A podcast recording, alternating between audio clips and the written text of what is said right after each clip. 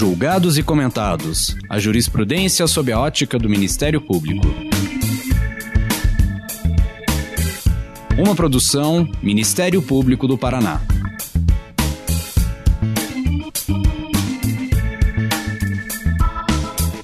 Olá, sejam bem-vindos ao Julgados e Comentados, um podcast para a gente falar de jurisprudência sob a ótica do Ministério Público. Eu sou Eduardo Cambi, promotor de justiça do Ministério Público do Paraná, e hoje vou conversar com minha colega, a promotora de justiça do Ministério Público do Rio Grande do Norte, doutora Érica Verícia Canuto de Oliveira Veras. Érica, muito obrigado pela presença, por estar aqui no Ministério Público do Paraná, e gostaria que você contasse um pouco de você e da tua atuação profissional.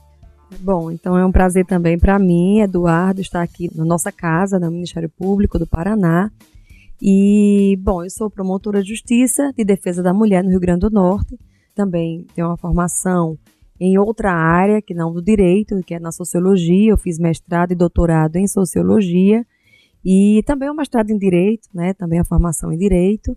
Mas eu sou professora da Universidade Federal do, do Rio Grande do Norte e estou coordenadora do Núcleo de Apoio à Mulher Vítima de Violência Doméstica e Familiar do Ministério Público do Estado do Rio Grande do Norte. A par disso, também colaboro no GT6 do Conselho Nacional do Ministério Público, que é sobre gênero e violência. E tem um livro que se chama A Masculinidade no, no Banco dos Réus, que também trata desse assunto da violência doméstica e familiar. Érica, hoje nós vamos conversar sobre a ação declaratória de constitucionalidade número 19, em que o Supremo Tribunal Federal, entre outros artigos, declara constitucional o artigo 41 da Lei Maria da Penha, que é aquele que versa sobre a aplicação ou não da Lei 9099, que é a Lei dos Juizados Especiais Criminais. Mas antes de falar sobre especificamente sobre o artigo 41, eu gostaria que você falasse um pouco do que é a Lei Maria da Penha, por que, que ela veio, qual é o contexto que ela está sendo encarada dentro do ordenamento jurídico brasileiro? É, a Lei Maria da Penha é um marco normativo né, que foi construído através de uma necessidade né, é, de, de, do movimento de mulheres, de movimento feminista, e já havia uma, todo um clima favorável a essa lei quando veio a condenação do Brasil é, na Corte Interamericana de Direitos Humanos, no caso Maria da Penha, por proteção insuficiente, né, por demorar muito o processo, por, por, generalizar a violência doméstica e, e em razão disso, invisibilizá-la, né, não dar uma resposta adequada. Então, nesse contexto todo, surgiu em 2016, 2006 a Lei Maria da Penha, que foi construída pelo movimento é, feminista, movimento de mulheres, e também por uma é, uma, uma, um consórcio de ONGs, né? E com a participação de juristas, com a participação do próprio governo federal, né, essa lei, ela, ela nesse, próprio, nesse mesmo julgado da ADC 19, é, essa lei é classificada como uma política pública afirmativa, é uma ação afirmativa. Como uma ação afirmativa? Diante da discriminação é, em relação negativa em relação à mulher, né, ela se torna mais vulnerável em razão do gênero, pelos números que se apresentam, que demonstram que isso é realmente uma vulnerabilidade, é, foi que essa lei veio como uma ação contrária, afirmativa, positiva. Né? Ela vem dizer, olha, o direito a gente tem que olhar, tem que dar uma proteção maior à mulher. Então, a centralidade, o centro da Lei Maria da Penha é a proteção integral da mulher. Né? A, a medida protetiva é o centro da Lei Maria da Penha. A Lei Maria da Penha não é uma lei punitivista, não uma lei que veio para punir os homens. Tanto é que não tem crime na Lei Maria da Penha. É uma lei que veio para proteger mulheres. É uma outra visão. É interessante dizer isso, que a lei é uma lei que traz uma política pública, que é uma lei de ação afirmativa. Até porque se nós formos pegar a própria história da Maria da Penha, lá na década de 80, ela foi vítima de duas tentativas de homicídio e nada aconteceu com o agressor. E se nós formos ver os dados, e isso está lá na exposição de motivos, 63% das agressões físicas contra mulheres acontecem nos espaços domésticos e são praticadas por pessoas com relações pessoais e afetivas contra a vítima. Ou seja, isso já justificaria uma política diferenciada para combater a violência doméstica e familiar? É, isso é bem interessante que é, nós temos observado, inclusive este ano, né, a mudança em relação ao o, número de, de violência no país inteiro. Tem diminuído o número de violência urbana e tem aumentado o número de violência contra a mulher. Então, é, realmente é uma política diferenciada, é necessário ter um outro olhar, porque da, a, a, eu dizia, a, as estratégias de segurança pública que se utilizam para combater a criminalidade em geral não devem ser as mesmas, não, não é o mesmo instrumento para combater a violência doméstica e familiar, porque ela acontece em casa. Ou seja, é uma forma de violência específica contra a mulher. Específica, que só acontece nesse espaço. Né? A violência doméstica e familiar é justamente em razão desta vulnerabilidade, né? desse espaço ser um, um espaço não democrático, desse espaço ter é, ser marcado pelo machismo, por uma sociedade extremamente machista, uma sociedade que vulnera mulheres. Mulheres ganham menos que os homens, mulheres são mais vítimas de assédio no ambiente de trabalho, 51% das mulheres são vítimas de assédio no ambiente de trabalho, assédio sexual. É, o, o, Brasil é o quinto país que mais mata mulheres do mundo, né? então temos uma série de vulnerabilidades que são em razão do gênero, em razão de ser mulher. E no espaço doméstico isso fica muito mais evidente. Né? Há uma hierarquia, né? uma hegemonia ainda desse poder do homem, né, das decisões, da dominação e da opressão. Então é diferente da violência contra o homem, que tem uma, um outro perfil, uma outra natureza? Sim, o homem ocupa os espaços públicos e as mulheres ocupam muito mais os espaços domésticos. Então, é, por exemplo, viaturas na rua é, são muito importantes, mas elas não dão conta da violência de gênero contra a mulher. É uma violência cultural. Eu preciso investir em outra forma de, de, de enfrentamento. Por exemplo, a educação, por exemplo, é, a participação maior da mulher, uma, uma diminuição dessa desigualdade né, de gênero, da ocupação de espaços. Ou seja, por ser uma política afirmativa, pode ser que um dia isso, essa lei não precise mais. Mas, por enquanto, pelos dados da nossa realidade, e embora a lei já tenha alguns anos, ela ainda se justifica. É, o vaticínio é que realmente seja uma lei transitória. Né? A gente espera que seja uma lei transitória, uma lei que a gente não precise dela daqui a algum tempo, que essa, essa, essa violência diminua, que, que a gente realmente consiga enfrentar, né, que a gente não tenha mais uma lei que, que veja diferente né, a mulher no espaço doméstico, porque a, a diferença é até necessária, mas ela não pode ser, se traduzir em desigualdade. A minha diferença de gênero, ela, ela tem que ser vista, né, porque somos realmente plurais e ela, as pessoas, é diversa a sociedade, mas essa diferença ela não pode se traduzir em desigualdade. Essa violência contra a mulher, ela pode variar desde um tapa, desde uma agressão verbal, até chegar no que é mais grave, que é o feminicídio. Há uma, uma escalada de violência de várias espécies, e eu gostaria que você fiz, fizesse essa contextualização, o que, é essa violência, para depois nós falarmos por que não ou por que sim aplicar a Lei é, 9.099, que é a Lei dos Juizados Especiais? Eduardo, então, é, saiu uma pesquisa no começo desse, desse ano, no primeiro semestre. É, essa pesquisa foi é, dirigida pelo Ministério da Saúde e ficou evidente que uma mulher que sofre violência, qualquer forma de violência doméstica, violência física, violência é, patrimonial, violência sexual, violência moral ou psicológica, qualquer forma, essa, essa mulher tem oito vezes mais chances de morrer dentro desse ambiente doméstico. Então, é real o risco de uma mulher que sofre violência doméstica, é real.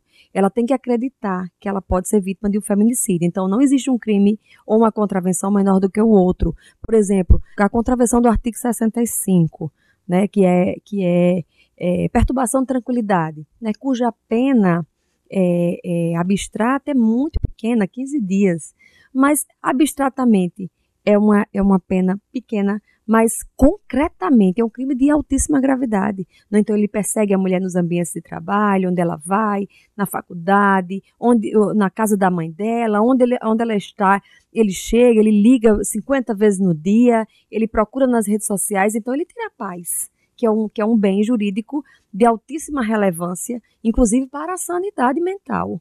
Né? Mulheres que são vítimas de violência, elas têm consequências na sua vida é, é, inimagináveis. Mulheres que sofrem algum tipo de violência, muitas vezes elas, elas nunca mais deixam de sonhar com seu agressor. né, que ele está perseguindo, que ele vai chegar, elas têm, têm depressão, distúrbios alimentares, síndrome de pânico e uma série de outras, de outras é, é, doenças, né, adoecimentos mentais e psicológicos que realmente são, são de proporções inimagináveis. Então, concretamente, é um crime gravíssimo. Então, é preciso, preciso perceber que um crime que, é, como ameaça, é um crime que cuja pena vai de um mês a seis meses, né, que é, é, seriam é, caracterizado em outra situação com menor potencial ofensivo, mas ele, ele é de uma gravidade extrema. Quando a pessoa diz eu vou lhe matar dentro do espaço doméstico, ou diz eu vou. Quando você chegar, eu vou esperar você na parada do ônibus, vou dar duas facadas, é preciso acreditar que, essa, que esse crime vai acontecer. Ou seja, embora a pena seja pequena, embora seja insignificante do ponto de vista penal, no ambiente doméstico ele ganha outras proporções. Exatamente. Ele tem uma dimensão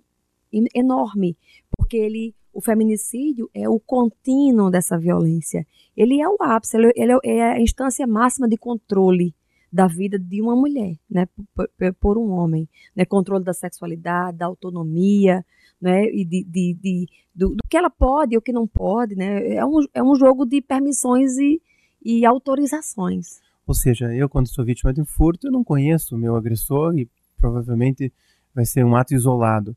Por outro lado, dentro de casa, quando a mulher é agredida uma vez, a chance de ela ser agredida outras vezes é maior.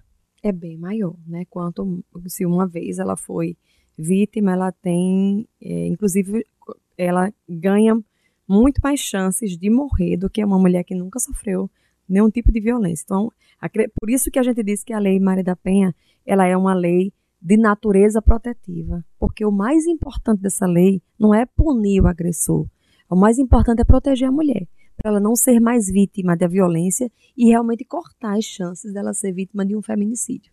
Agora, antes dessa lei, é, porque essas penas são baixas, é, se aplicava a Lei 9.099, que é a Lei dos Juizados Especiais Criminais.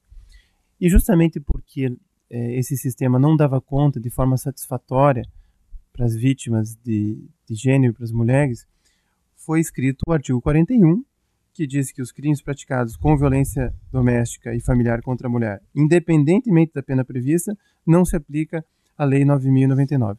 É, o que, que esse artigo quis dizer e depois o que, que o Supremo é, julgou na DCT é, número 19? É, eu queria dizer que primeiro que a Lei 9.099 é uma lei importantíssima do ponto de vista da, da, democratização do acesso e também do ponto de vista de responsabilização. Então, trouxe uma, uma grande uma chance maior do que não era levado à justiça no, do, do ponto de vista criminal, que era irrelevante, que se resolvia muitas vezes até nas delegacias, né? Os acordos aconteciam, a gente sabe que aconteciam, mas fora do âmbito da justiça.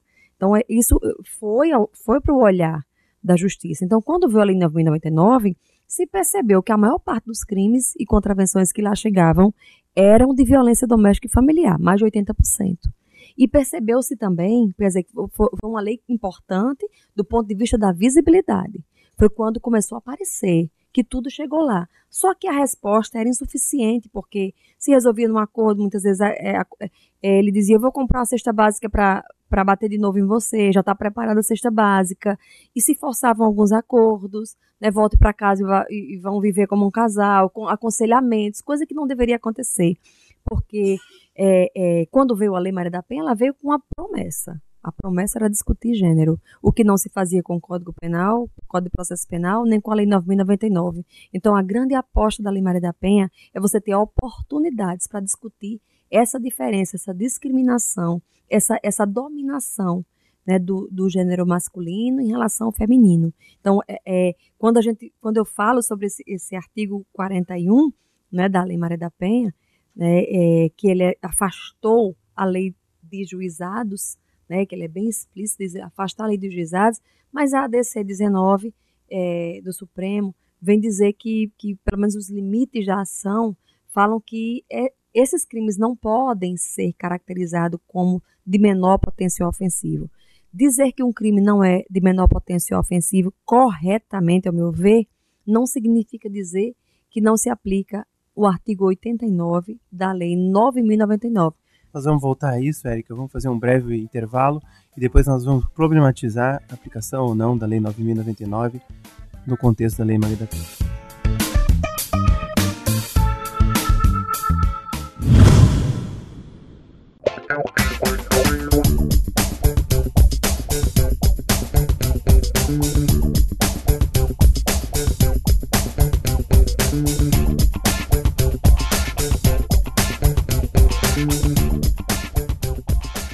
Bom, o Supremo Tribunal Federal então disse que era constitucional o artigo 41 e, portanto, afastou a aplicação da Lei 9099 no contexto da violência doméstica.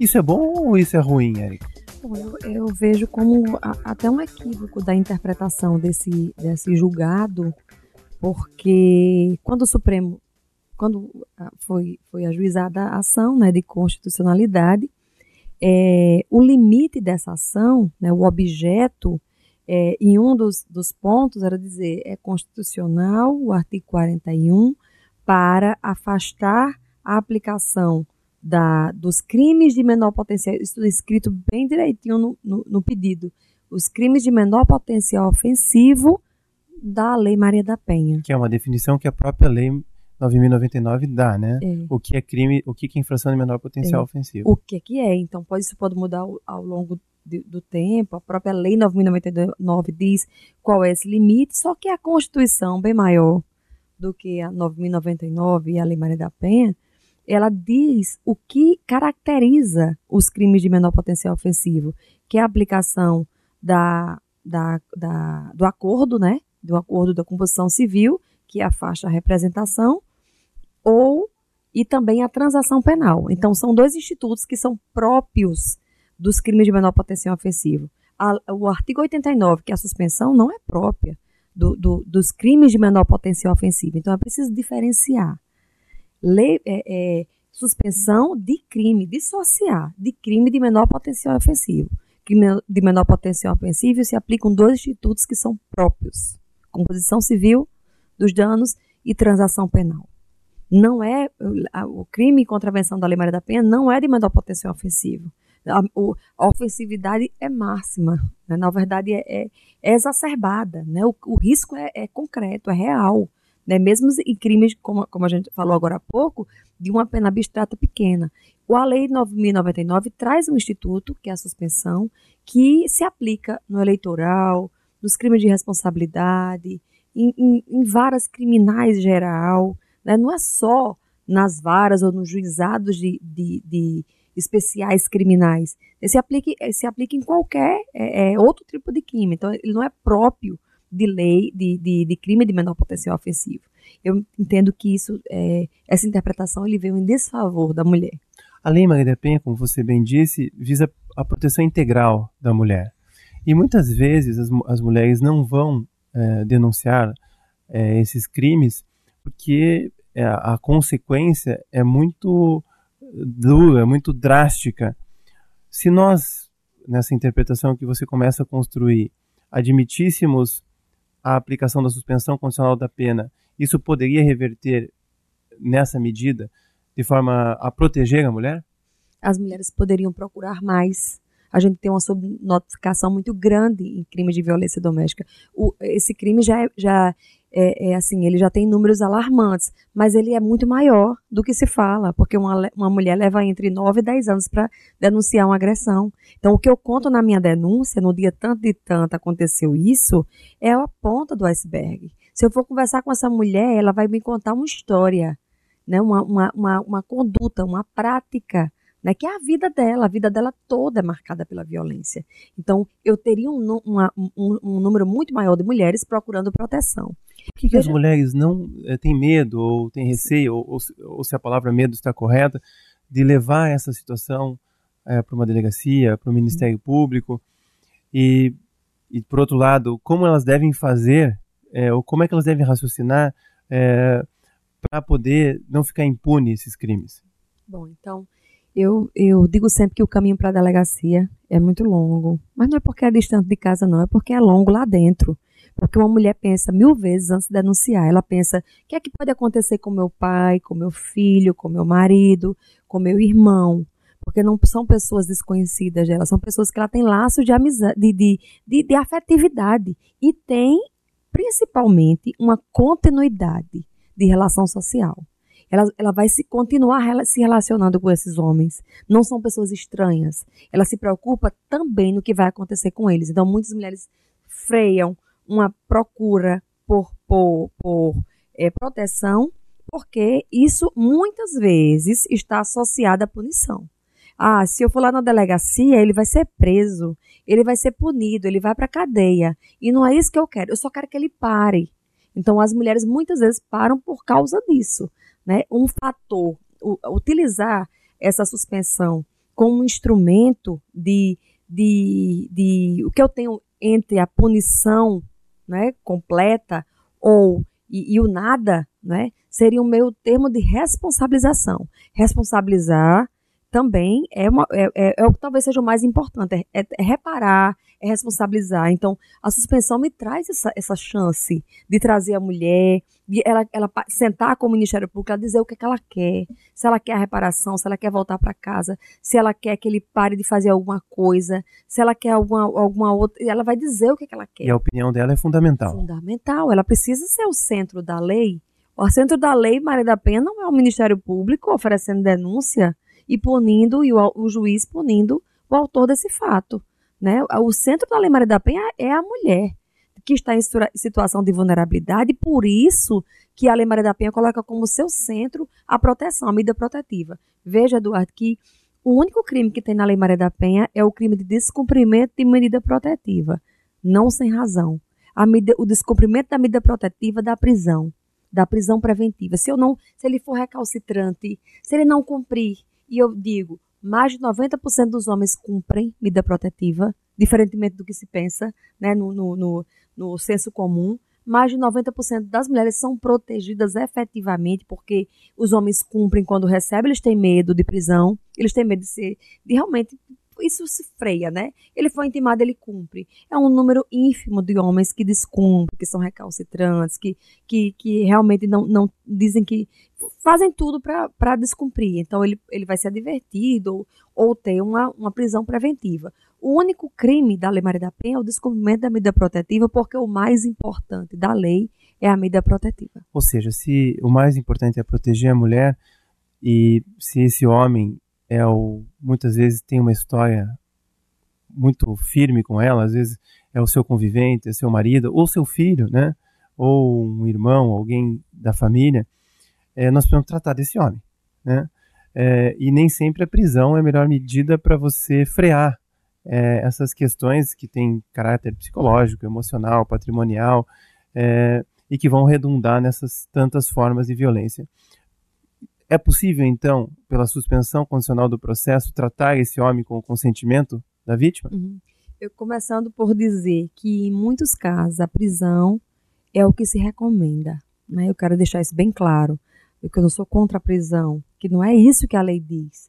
Ao contrário, a lei diz que isso é tão importante que, se descumprir é, é, a medida protetiva, a proteção da mulher, ele vai ser preso. Então, isso daí tem que ficar bem claro. Mas é importante também dizer que esse crime, essa conduta, isso, isso tem causas outras. A causa é cultura. O homem não nasce violento, nem, nem todo homem bate mulher, nem todo homem agride mulher, seja psicologicamente, moralmente, de qualquer forma. Né? Então, isso tem a ver com a cultura, isso é cultural. Se ele aprendeu a fazer isso, se ele aprendeu a ser assim, ele pode desaprender. Não é? ele, ele, ele precisa dar chances para que ele seja, é, que, ele, que ele reflita. Né? A gente tem que também pontuar que um homem que agride mulher, ele nem é monstro, nem é louco.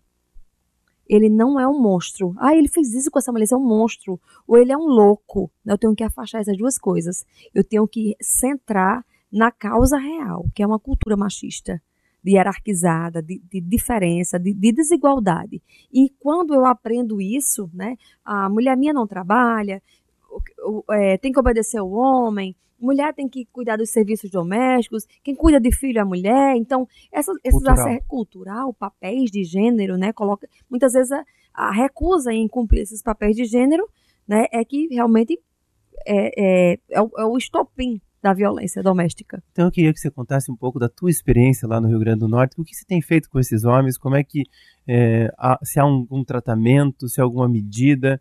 E qual é o sucesso eh, dessas tentativas de recuperar esse homem, é, evitando que a Lei Maria da Penha seja descumprida. Isso, então é, a Lei Maria da Penha fala nisso, a Convenção é, é, é Interamericana de Direitos Humanos fala nisso, a, a, a, a CEDOL fala nisso, a Convenção de Belém do Pará também fala nisso, né, na mesma coisa, que é preciso oportunidade de mudança dos padrões socioculturais, que, de, de, de desconstrução dos estereótipos de gênero.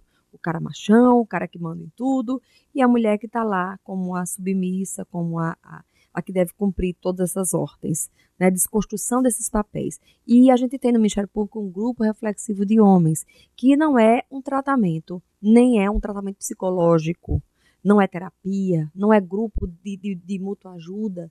Na verdade, é um, um grupo é, é, de reflexão, quer dizer, ele é pedagógico, através de discussões, são dez encontros de duas horas, são, são são 15 homens, né, com duas facilitadoras, em que a gente fala de direitos humanos das mulheres, controle da raiva e da agressividade, saúde do homem. Nessa saúde do homem, a gente fala de comportamento sexual de risco e fala de assédio, estupro. Muitos não reconhecem que, o que é estupro, né, é praticar sexo contra a sua mulher, ou contra, olha, é, com a sua mulher. É, é, dentro do casamento, dentro da união estável. Né? Então, Mediante violência, grave é, ameaça. Papéis de gênero, a gente fala sobre, sobre, sobre diversos assuntos, né? Que ao final, né, eles, eles têm uma chance de, de, através dessas discussões, que é, é, é um grupo multifocal, é um grupo que tem de, de pessoas, homens de 70 anos a 18 anos, é um grupo que tem desde motoboy, policial, advogado, político, empresário, e, de, de, todas as classes sociais, né, porque essa violência é democrática, isso acontece como é cultural, ela é democrática, e aí ao final eles, eles refletem, a gente acompanha ainda durante seis meses e faz sempre uma consulta para ver se eles voltaram a praticar crimes. Nós temos o índice de reincidência zero, zero. há sete anos. Diferente do que acontece na prisão, que o índice é bem alto. 50% segundo o DEPEN. Ou seja, é uma medida que tem sido um sucesso extraordinário. É, e, e, quanto tempo vocês já, já, já estão aplicando isso? Há sete anos. Há sete anos. Sete anos. E essa experiência foi levada no âmbito nacional, discutida Sim. nesses grupos nacionais que Sim. combatem a violência doméstica? Já apresentamos na COPEVID, né, a Comissão Permanente de Violência Doméstica do GNDH, SNPG, e também a gente ganhou um prêmio nacional do Conselho Nacional do Ministério Público em 2016, primeiro lugar em redução da criminalidade. Érica, para aquelas mulheres que são vítimas de violência e estão nos escutando agora, o que, que você diria para elas? Eu quero dizer que a Lei Maria da Penha é uma lei que veio para ficar, uma lei que que veio para proteger mulheres. É preciso acreditar que essa lei é eficaz, que essa lei funciona. Ela funciona na medida que ela protege mulheres. Se eu tenho um índice de mais de 90% de medidas protetivas que são cumpridas voluntariamente por homens, é uma lei eficaz. Ela funciona. Então, procurar a medida protetiva, procurar a proteção, procurar o Ministério Público que terá essa visão. Né? Eu não vou condicionar o fato da mulher ser protegida a ela denunciar o autor do fato. Ela quer a proteção, então eu posso focar na proteção. Eu posso acolher a demanda dessa mulher e fazer o que é possível para protegê-la, né, dentro da, das medidas protetivas previstas na Lei Maria da Penha. Acreditar, perceber que não existe.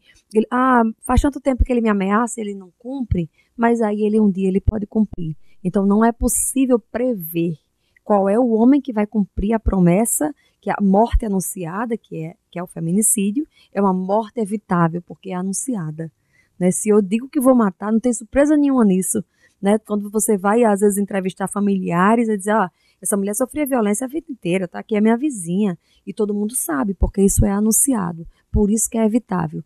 É preciso ter um compromisso é nosso, né, né, nosso do Ministério Público, principalmente, com essa visão protetiva, para que a gente realmente é, é, evite morte. Se a morte é evitável, eu tenho que agir na proteção para evitar essas mortes. E a mulher tem que ter essa coragem de buscar o Ministério Público, de buscar, buscar o sistema de justiça e não ficar simplesmente calada. Exatamente. Isso pode custar a própria vida. E para o homem que está nos ouvindo e quer mudar o seu comportamento, o que, que você diria para ele? Bom, então eu digo que, é, na verdade, isso ele precisa perceber que isso é produto de uma, de uma cultura, né, que o coloca nesse lugar, quando recebe um, um WhatsApp de mulher mulher nua sem um consentimento, de, de mulher, é, alguém filmando uma cena de sexo, ou de, de, de, piadas, né? Que foi só uma brincadeira. Isso tudo faz parte de uma cultura que, que é que no topo dessa pirâmide está o feminicídio. Não existe nenhuma conduta de machismo que não contribua para o feminicídio. Eu quero agradecer a sua presença, foi um papo muito agradável e quem sabe a gente possa te entrevistar mais vezes, Érica. Eu estou à disposição, Eduardo, gostei muito também dessa da, da participação aqui e parabéns para vocês por vocês estarem com esse é, essa comunicação com o público dessa forma. Não se esqueça de curtir ou de se inscrever em nossas redes sociais no YouTube, Facebook, Instagram e Twitter e assine nossos conteúdos no Google Podcasts, Spotify e Apple Podcasts.